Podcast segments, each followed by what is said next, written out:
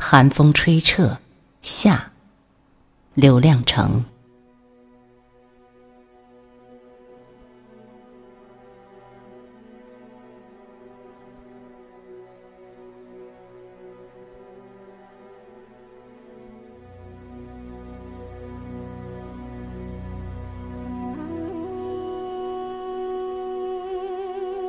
我曾在一个寒冷的早晨，把一个浑身结满冰霜的路人让进屋子，给他倒了一杯热茶。那是个上年纪的人，身上带着许多冬天的寒冷。当他坐在我的火炉旁时，炉火须臾间变得苍白。我没有问他的名字，在火炉的另一边。我感到迎面逼来的一个老人的透骨寒气。他一句话不说，我想他的话肯定全冻硬了，得过一阵才能化开。大约坐了半个时辰，他站起来，朝我点了一下头，开门走了。我以为他暖和过来了。第二天下午，听人说村西边冻死了一个人，我跑过去，看见这个上了年纪的人躺在路边，半边脸埋在雪中。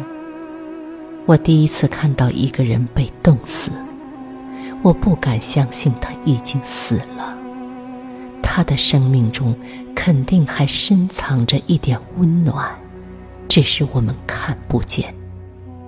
一个最后的微弱挣扎，我们看不见；呼唤和呻吟，我们听不见。我们认为他死了，彻底的冻僵了。他的身上怎么能留住一点点温暖呢？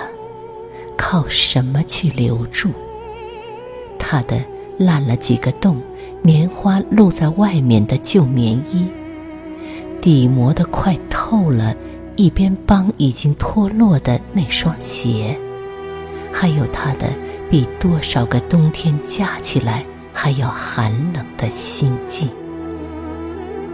落在一个人一生中的雪，我们不能全部看见。每个人都在自己的生命中孤独的过冬。我们帮不了谁。我们的一小炉火，对这个贫寒一生的人来说，显然杯水车薪。他的寒冷太巨大。我有一个姑妈，住在河那边的村庄里。许多年前的那些个冬天，我们兄弟几个常手牵手走过风冻的河去看望她。每次临别前，姑妈总要说一句：“天热了，让你妈过来宣宣。”姑妈年老多病，她总担心自己过不了冬天。天一冷，她便足不出户，偎在一间矮土屋里，抱着火炉，等待春天来临。一个人老的时候。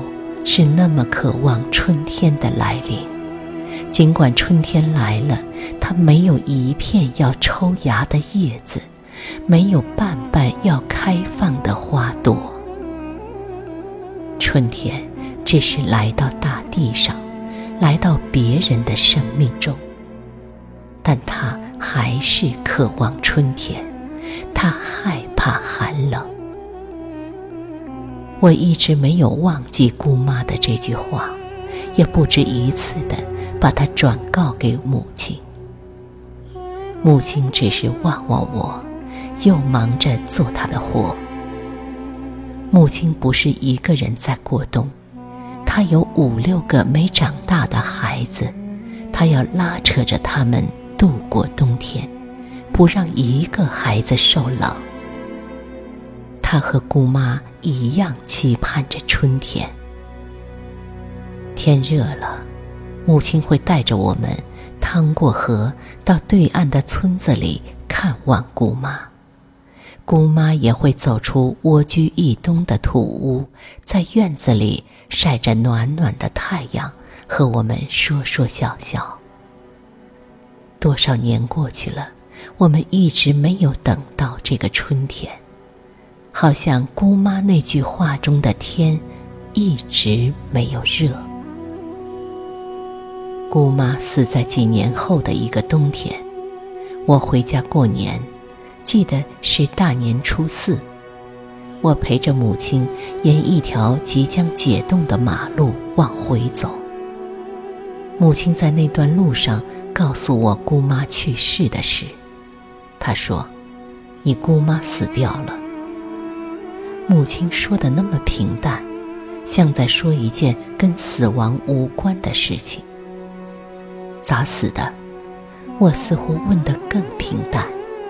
母亲没有直接回答我，她只是说：“你大哥和你弟弟过去帮助料理了后事。”